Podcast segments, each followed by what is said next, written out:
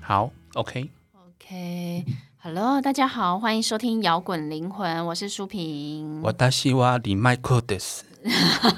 早安，早安。其实今天呢，要来讲那个国际大小事嘛。对，那我们今天录音的时间是七月十号。那其实，呃，今天要录音的时候，其实我们两个心情都有点沉重，对，因为这两天就是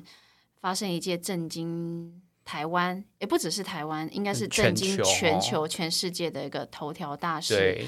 呃，就是日本前首相安倍晋三在奈良助选的时候遭到枪击的事件。嗯，这件事情让人家很遗憾，而且很难过。对，所以呢，我们今天想要借这个节目呢，来跟大家聊聊这件事情。嗯，那其实呃，大概先讲一下大概事发经过好了啦。好啊，好啊，嗯，这件事情是发生在台湾时间的七月八号早上十点十九分，嗯安倍晋三到那个奈良进行助选演说，对，然后他在十点二十九分的时候，他踏上那个小讲台，大概只讲了一两分钟吧，就遭到枪击了。其实我们都可很以突然，对，非常突然，我对们都可以看到那个新闻画面，就是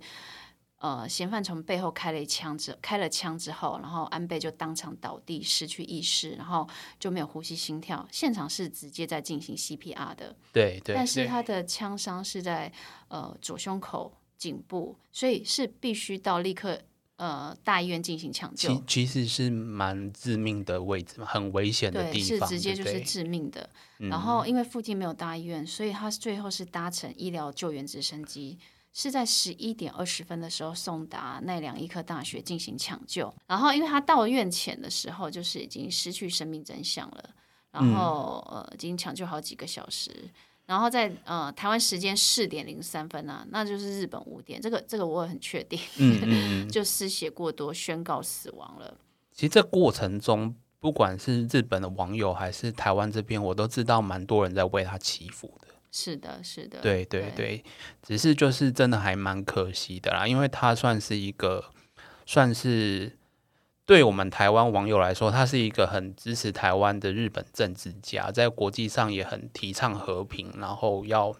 就是要联合来，就是说做一个保太平洋的安全的保护。是。嗯对，所以他他最后没有抢救成功，我们都觉得很惋惜。那当下心情也还是很沉重。嗯，然后当场现场有抓到嫌犯哦，他是一个嫌犯是那个嫌犯是穿着那个灰色短袖上衣，而且就戴口罩。其实你就会看见在画面中，你会看见他其实一开始就跟着群众在拍手，然后就东张西望，那种感觉就好像是想要伺机而动。然后最后是在不到应该三到十公尺左右吧，就近距离开了枪这样子。对，他是一边接近，然后一边开第一对枪，对然后在第一枪之后，其实大概隔了一秒才第二枪。对，对，那这个凶手后来名字也被公布了嘛？就是一个住在奈良四十一岁的叫做山上彻也的人。嗯，那他的背景呢是他在二零零二年到二零零五年的时候，在海上自卫队服用三，呃，就是服服役，役哦对，服役嗯三年。他使用的武器是一把就是改造过的枪支，然后因为他外表是用那个黑色的绝缘胶带缠绕着嘛，对，所以看起来会很像摄影机。你远远看，如果不近看的话，会看不出它是武器。会觉得是可能是摄是摄影记者拿大炮还是什么？对对对，那维安人员，因为他们可日本的维安可能没有对于这不方面有特别的去特别的，对，因为日本可能对于枪支的管理非常的，听说是非常严格，所以其嗯实他们一直以来在维安方面比较不会去思考到就是枪击的这一块的保护。对，对，所以啊，呃，大家就很讶异，那他的枪支到底是从哪里来？他的弹药是从哪里来？那目前是有两个说法啦，嗯一个有人说他的是透过三 D 印表机来制造枪支， OK，因为对那个三 D 数据活用，日本的数据活用学会学会的理事长就说，他看到枪支的照片，他觉得这个嫌犯可能这把黑色这支枪支是透过三 D 猎鹰制造的。嗯，因为其实三 D 猎鹰制造的那个技术，其实现在已经蛮普遍了，对，而且真取的得没有那么难啊。但也许难的不是枪支，而是子弹弹药的来源取得比较不容易吧。对。那也有人说，这把枪是土造双管的那个霰弹枪，就是以前台湾黑社会会用的那种枪这样子。那因为他把它包起来嘛，所以就看不出来。其实他有去伪装那个枪、啊，对他因为有试图让人家轻忽，对，所以他举枪的动作不会让人家发现。后来日本媒体在呃是这两天又有透发透露了一些更多他犯案的细节。嗯，那因为警方就确认这个凶手的武器是他自己制造的，然后他是购买零件后自行组装而成。然后他们也去他的住处去搜索，发现了更多的自制枪其械。实我有看到他们去搜索的行动的影片，就是他嗯们去搜索的时候，其实每一个人都全副武装、欸，对，因为其其实你知道吗？他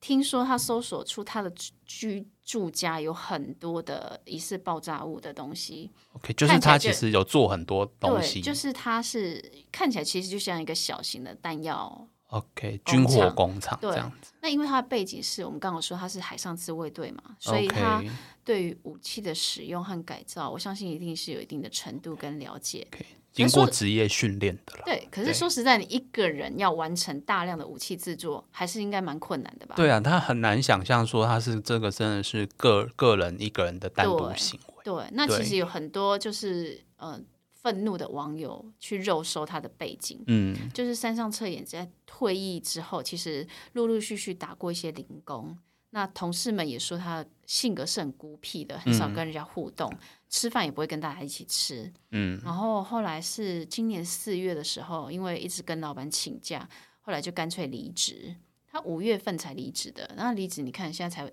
两个月，对，就做了这件可怕的事情。然后他租的那个房，他住的那个房子也是租的，嗯，然后距离枪击事发地点大概就三公里吧。那其实他跟邻居也没有什么互动，他住的那栋公寓大概都是一些学生啊，或者是一些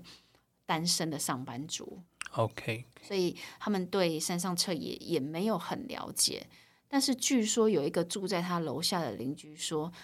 好像他这几天每天晚上都会听到楼上传来蹦蹦蹦的声音哦，他在他在测试他 的设以为备之类的，对，可能邻居以为他们在施工这样子，呃，所以现在想想，可能当时是在测试或者制造枪械吧。 对啊，对因因为我相信那个东西不是那么简单呐、就对算你对你有土制技术，也没有那么简单。对，那后来警方审讯他之后啊，就有透露出他在几个月前就其实在策划行凶了。他就是有在关注安倍的行程之类的嘛。对他，因为他但。呃，警方就问他说行凶的动机嘛，他就是对说他是对安倍不满，所以行刺，并不是政治原因。就我我那听你到一相个信说吗，就很奇怪，因为他的说法是他觉得他妈妈因为宗教迷信，所以对捐了太多钱，导致他们家负债。然后他把这个事情跟安倍的连接，是因为他觉得安倍那跟那个那个宗教团体关系不错。嗯对那我觉得就很奇很诡异啊！那你应该要恨的是那个宗教的干部或者是教主吧？听说他其实还想杀害那另一个宗教团体的干部，嗯，但是当时的那个干部并没有在现场，而逃过一劫。哦，本来那个干部可能有要对来一起来站对，台，但因为这个都是还在调查当中，对所以我们对讨论的都是一些网络上的传言这样子。对，而且，而且其实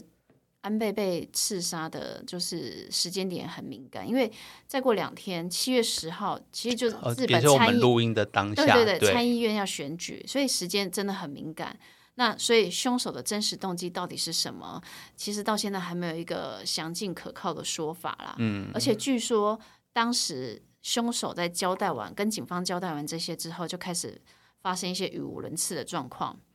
就是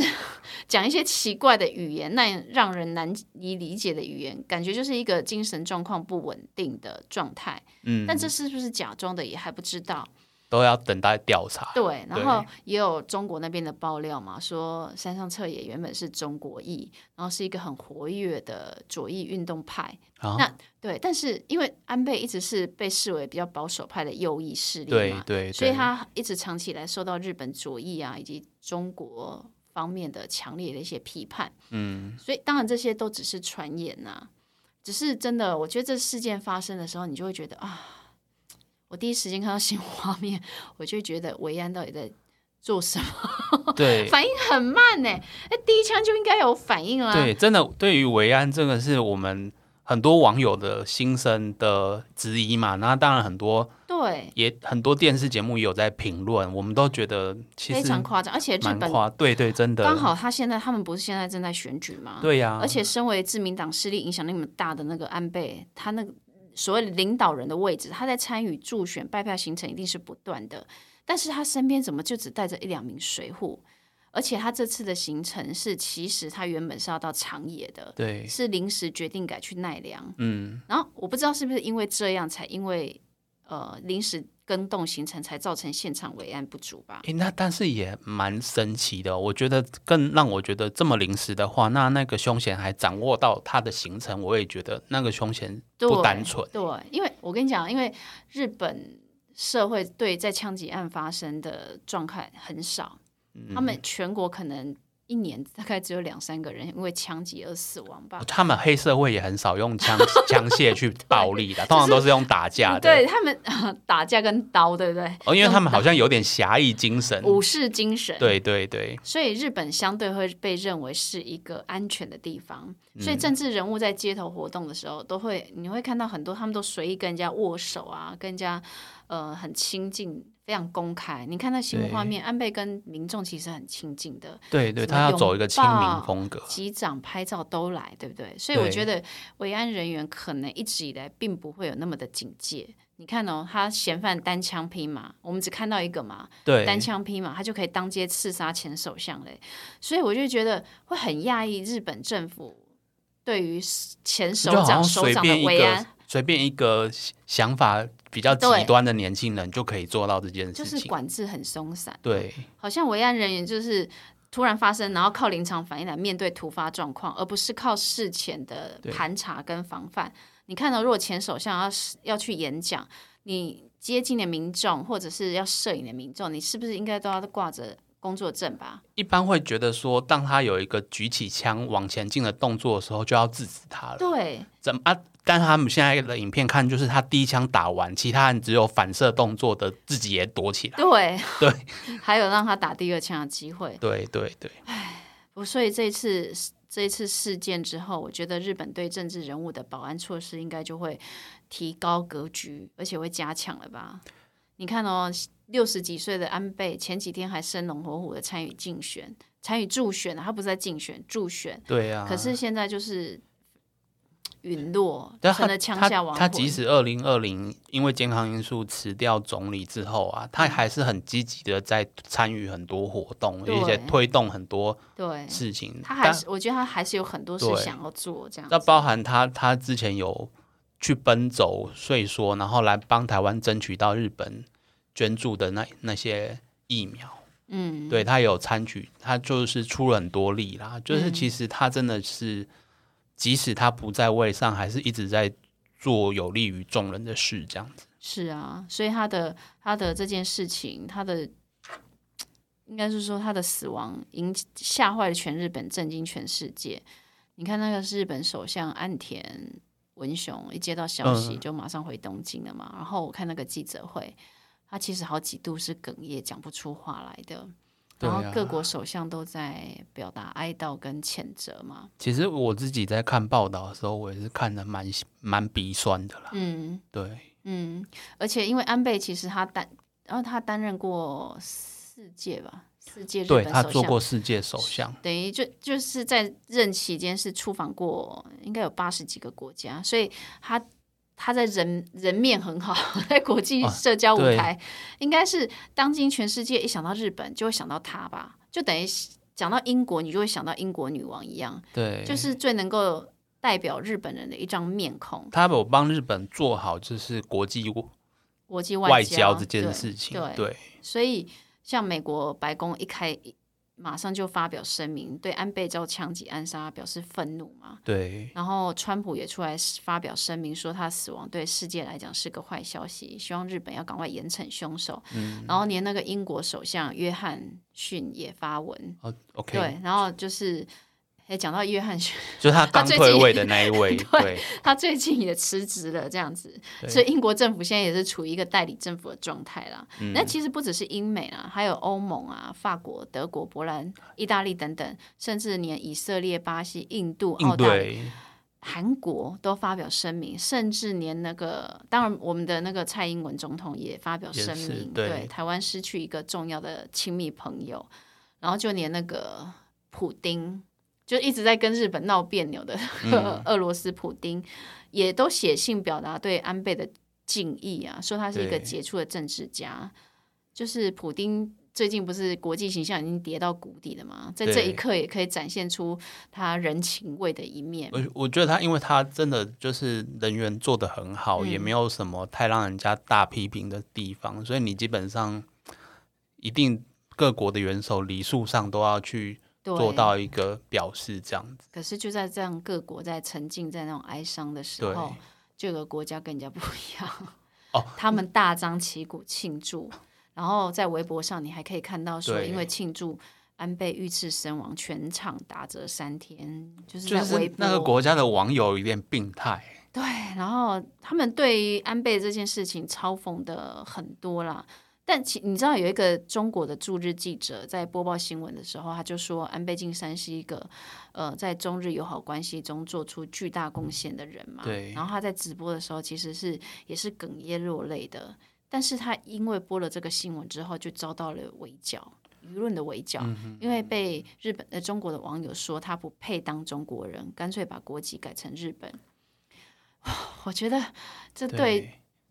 这其实有点损害中国国中国人的形形象哈对，因为对大全球会让全球对这个政权会感到反感吧。所以我是觉得说，中国的网络上其实有，就是我们俗称小粉红在带风向啦。对我，当然觉得说，他们不见得全部的人都那么就是极端，嗯，但是因为网络上有人在带风向，就会显得好像中国的整体的网络的民意是好像有点跟大家的价值观不合。对，对。那我们也有看，我其实我有看到一个影片，就是一个中中国的政治评论员出来拍影片，他就是在谴责这个行为，他觉得说这样子让他觉得身为中国人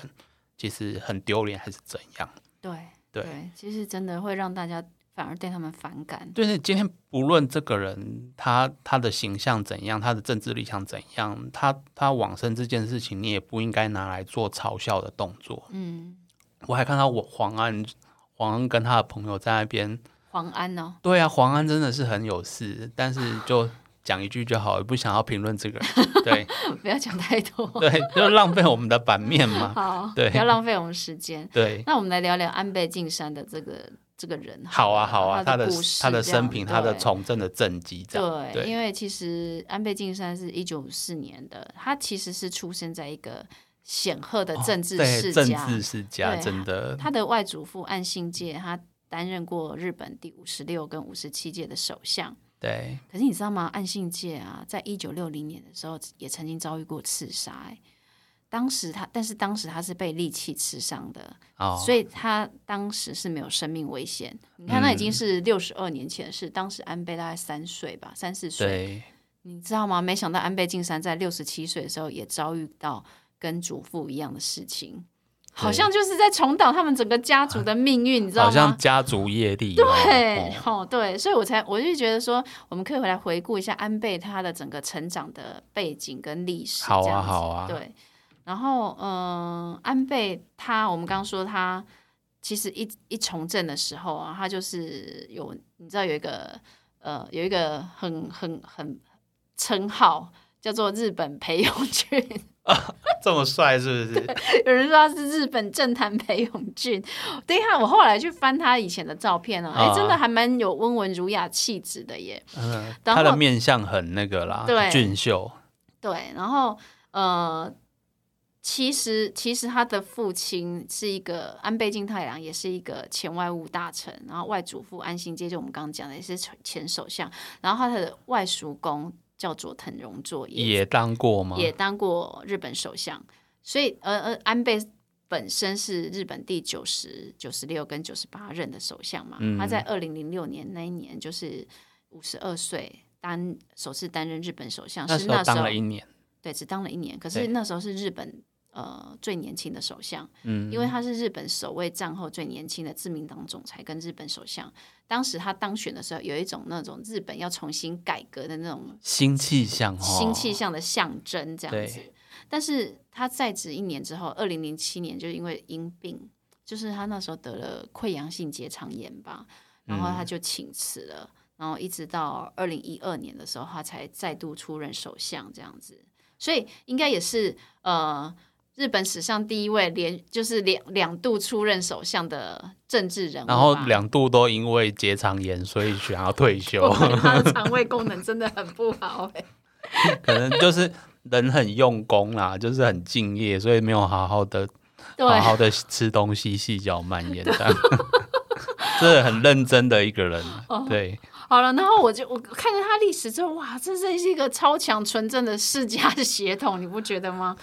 就是然后金汤匙吧，政治世家金汤匙这样。对，那其实，在这几位长辈当中，我觉得对安倍晋三影响最大的就是他的外祖父，因为我们刚刚一直在讲说他重复他外祖父的命运嘛。嗯。 然后，其实，在他的整个成长过程当中，对他影响最大的，其实也就是外祖父。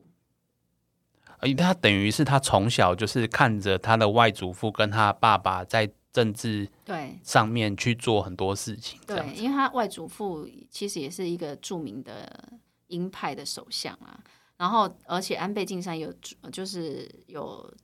这祖应该说祖父辈留下来的那么多的政治资本跟人脉嘛，嗯所以你看他才可以在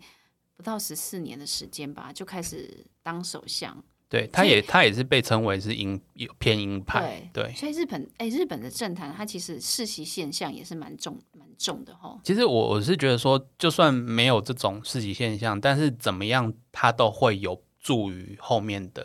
因就为是你他的铺路会很顺，就对了。对，因为你的人脉资源一定会投注到你的子孙嘛。对对，对，然后安倍晋三，安安倍晋三他在呃家中是排行老二，嗯但是他叫晋三。就是后来，呃，是父亲给他取这个名字，是有一点想要希望他能够很多事情能够三思而行，然后很多事情能够三顾 茅庐，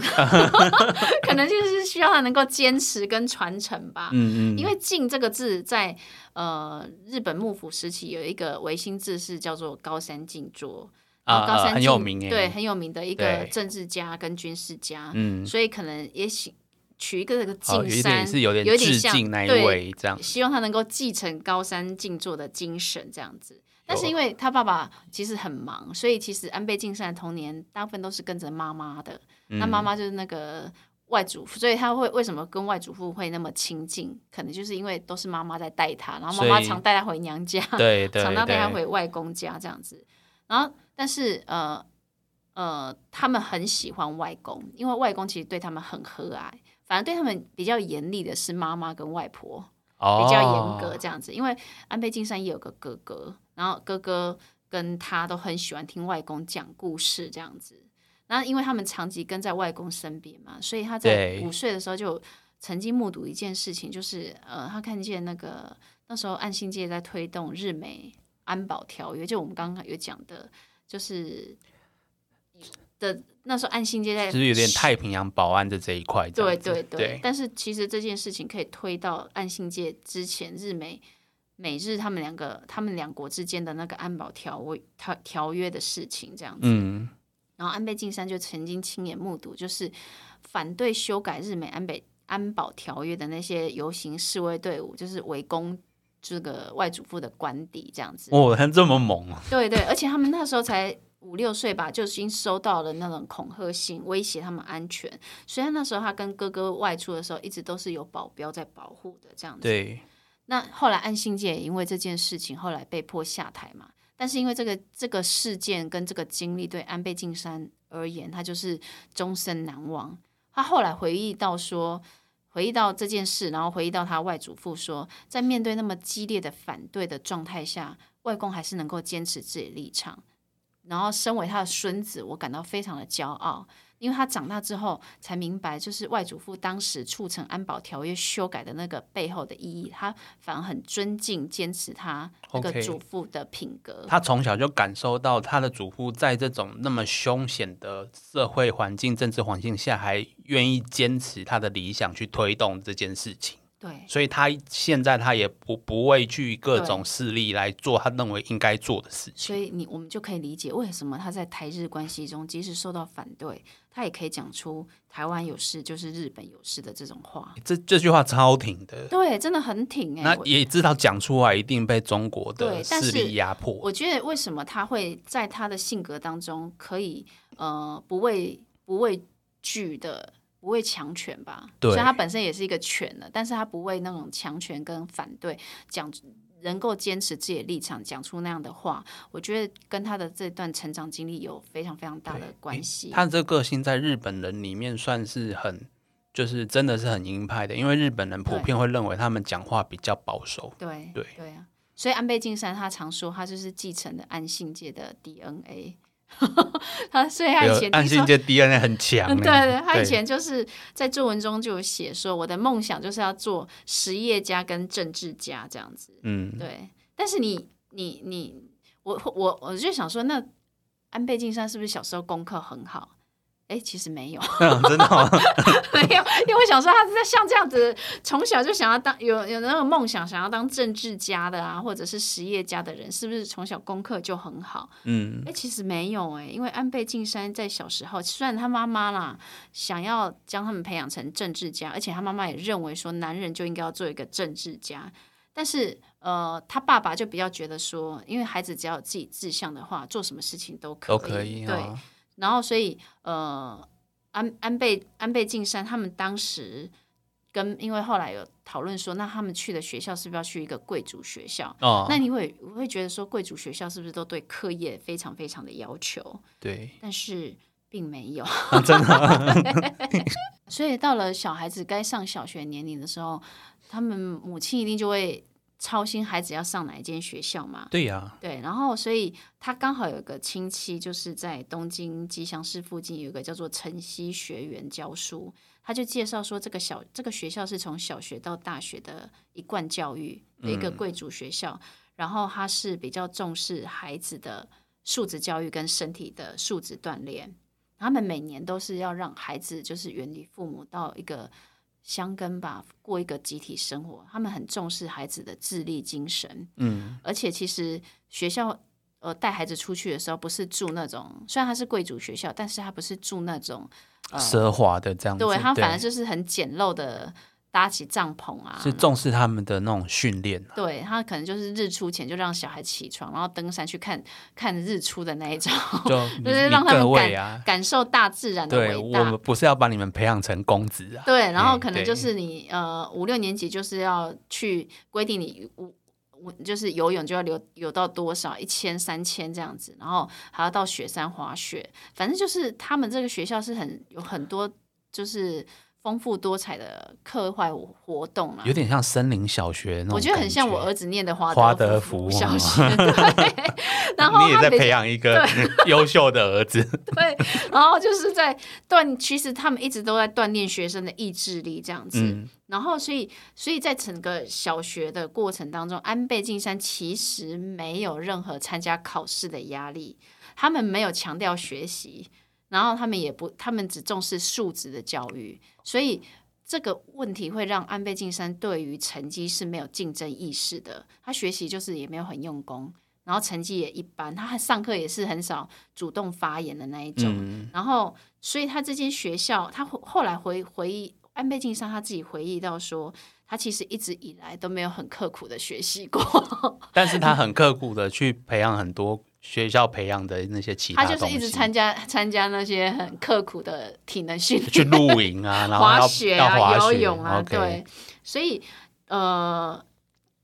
他当时其实他在回想他的求学过程的时候，他其实是没有那种强烈的竞争心的。 OK 没 OK，有那种我们一般想到日本孩子，他们很小很小就念到贵族学校，然后为了求一个好的大学，所以就很强烈的会有一个竞争的自主意识，对想要让自己的成绩很好，那种竞争心啊。但是安倍晋三是没有这个竞争意好识的，可能刚好他的父母让他读的学校，还有学校方面是讲究的是人格的发展，而不是单纯就学科成绩上面的突破这样。对，没错，对，所以在晨曦学园上课就是没有什么升学压力嘛，然后你就会觉得孩子好像都很松散嘛，所以他的妈妈杨子就会觉得说你这样子这会样不是不是会太不松太散？够？对，对，然后想要把他转转校到一般比较严格的学校，让他看能不能以后嗯哦有个读名校啊什么之类的，因为也有那种严格派的贵族学校，对但但是当时是那个岸信介，就是就外公吗？对外公安 OK 信介说，他觉得晨曦学员，也其实他的一贯制教育对他来讲是对孩子来讲是优点长远是有帮助对，的，不要转来转去的。所以安倍晋三就是国小念完就直接念呃晨曦的中学，然后又一路念到高高中中这这样样子。所以安倍晋三就是因为他。有很多的时间，他们就是花很多时间跟精力去摄取课本以外的知识。诶那我觉得好像很好哎、对，所以他其实真的是重视素质教育，所以他的成绩其实他们一直都没有考试嘛，对所以他就没有一直想说我要成绩要在第几名、第几名的对，那种竞争意识这样子。其实其实这个策略说不定不错，哦嗯，因为我们像我们那么重视就是在学成绩，当长大出社会会发现，其实社会上也不是这么一回事。没错，对没错对对，所以他先培养那些真的是，也许是刚好是做对的事情。对。对然后安倍晋三其实他，呃，虽然他在功课上没有什么特殊的表现，因为也没有对也没有让也没有说给他舞台让他去表现的机会，因为他是晨曦就不考试嘛。然后所以他，但是他很容易就是他从小就会，呃，有个特点就是他会很清楚的把自己的想法表现出来。那但是他妈妈就说啊，他对于安倍晋三呃的一个特别特别，觉得他在对政治方面有兴趣的是，他们小学孩子不是去郊游的时候，大家会拿着麦克风唱歌吗？哦，游览对车上在面，等于对说在游览车上，或者对是会有个团康活动会唱歌吗？对那安倍晋三那时候拿到麦克风的时候，他不是唱歌，他说的是“请支持安倍晋太郎， 他爸爸请支持安倍晋太郎”。 从小哦我想，我想说他是耳濡目染， OK，从小就在点那个选举技能。对，所以我觉得他是从小就练习选举的技哎他能。小时候就在帮他爸助选哦。所以其实那但是其实岸信介他外祖父其实已经很早以前就看清楚，因为他其实跟两个外孙一直都很亲近嘛，嗯就很看清楚两个外孙的性格。他觉得安倍晋三的哥哥是不太适合从事政治，但是安安倍晋三是适合的，而且那时候。就有问晋那个安倍晋三说：“你想要跟爸爸一样成为政治家吗？”安倍晋三其实是很肯定的，说是我要成为一个政治家，我要走爸爸的路这样子。哎、那难得有，就是有一位，就是他小孩时期、求学时期就已经对认定自己要走政治。这样对，那你看到，其实岸信介其实也没有从头到尾都没有直接跟他的外孙说你就是要成为一个政治家，不像他妈妈杨子，就是觉得说你就是要成为一个政治家。但是岸信介没有这样直接跟他说，反而对他产生了很大的影响力。嗯，对，所以安倍晋三其实他在晨曦呃高中毕业之后，就进到晨曦大学，就念那个法学部的政治系。嗯，然后他其实，在大学的时候，他自己在回想那个大学期间的生活的时候，他也说他也没有。像人家讲的一样，很如饥似渴的在学习，对没有，一直都没有。 他觉得他一直没有在拼命学习，在学习上一直很懒惰，这样子。好好，好，OK，然后一直一直到，然后安倍晋三他，但是他一直很喜喜欢涉猎那个政治方面的书籍啊，嗯嗯对，嗯所以我觉得可能就是呃，他这个部分可能就是跟他的政治生涯比较有相关联的，对，对，然后他渐渐的也会有一些政治观点嘛，然后而且当时当时他也主张日本应该要加强自卫队，然后组建军队，就是为了是对，要。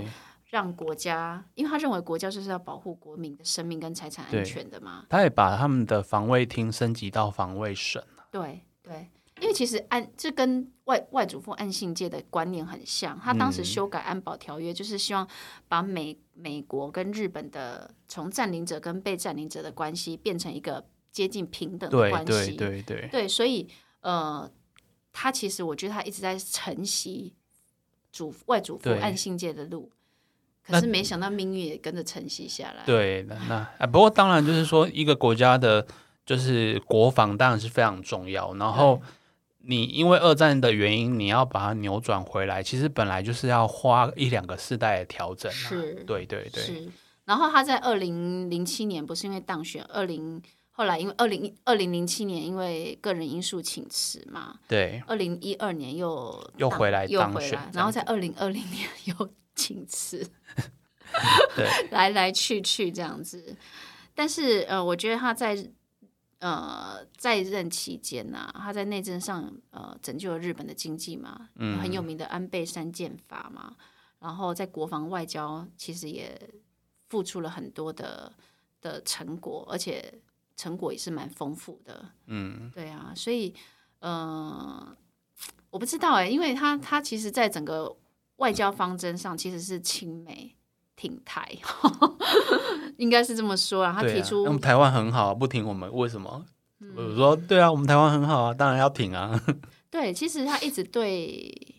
对台湾是十分友善的。对，对，所以在目前的日本的政治政治界当中啊，其实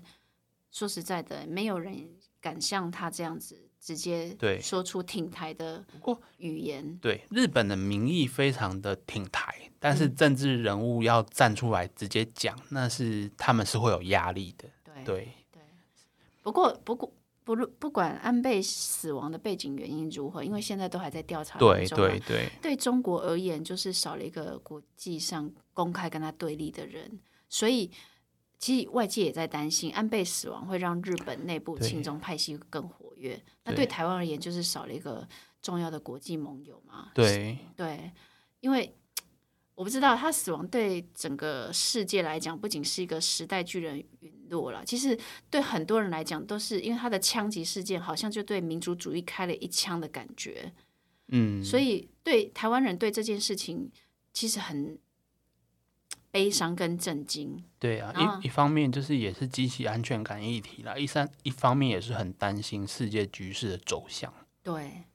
你知道吗？就是因为我们也会，我们想到台湾在遇到困难跟挑战的时候，安倍都是一直出来挺台湾。对跟我们刚讲的台湾疫苗捐赠台湾疫苗嘛，对搞不好你打的都是 A Z 疫苗，都是台 日本。像我打的 A Z 疫苗，可能就是当年当时因为第一批来对的，第一，批来的，可能都是就是日本捐赠的。嗯，对，还有那个台湾农产品凤梨的事件，这些事件其实让台湾人民就是感念在心。所以蔡英文不是昨天嘛，就说对，呃要下半降降半降旗半旗，对，然后表达台湾对安倍前首相的追悼跟感念嘛。嗯我，我觉得这就很感动，因为其实台日的关系曾经是很暴力过的，但是安倍还是很选择对台湾伸出友谊的手。我觉得我们这一代人不会忘记他给我们的温暖啊，对，因为我们台湾在建国路上已经很习惯要靠自己，你知道吗？我们很习惯参加任何国际赛事都遭打压，然后没有办法亮出国民这样子。对，可真的是近年来才开始有一些支持，对，所以我们台湾人的的立场就是，你要在国际上，你就是只能自己争气嘛，有点像国际孤儿。所以，当有国际友人对我们伸出友善之手是很难得的，因为其实要跟中国分手不是那么容易的事嘛。然后，安倍是一个站在那么有影响力跟权力的位置上，还还愿意为台日两国搭起友谊的桥梁。对呀、对啊，所以我觉得能够一个拥有权利跟能力的人，然后愿意主动给予温暖跟支持的人，是很不容易的胸怀。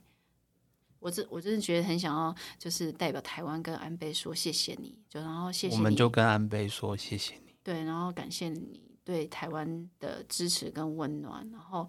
呃，也你的一生，然后你的生命对也参与两国很多那个民族之间的去改变民族之间的那个对关系动力。你你的工作已经完成了，对然后你的精神会永存于这个世界上，对，我们会记得你的好我的。们都尊敬你，我们祝福你。好啦，摇滚好灵魂有点沉重的一集，这样子嗯没关有系，点长。我们要把他的精神传承下去。好，好，好了，OK，那我们摇滚灵魂下周见喽，拜拜。拜拜。最后的最后，感谢大家收听我们的节目。如果你喜欢我们的节目，欢迎到 Apple Podcast 或 Spotify 订阅我们的节目，也别忘了给我们五星评分、留言鼓励哦。五星五星。明天又是上班日啦，让我们大家一起坚强的面对吧。我我们们下下周周见见。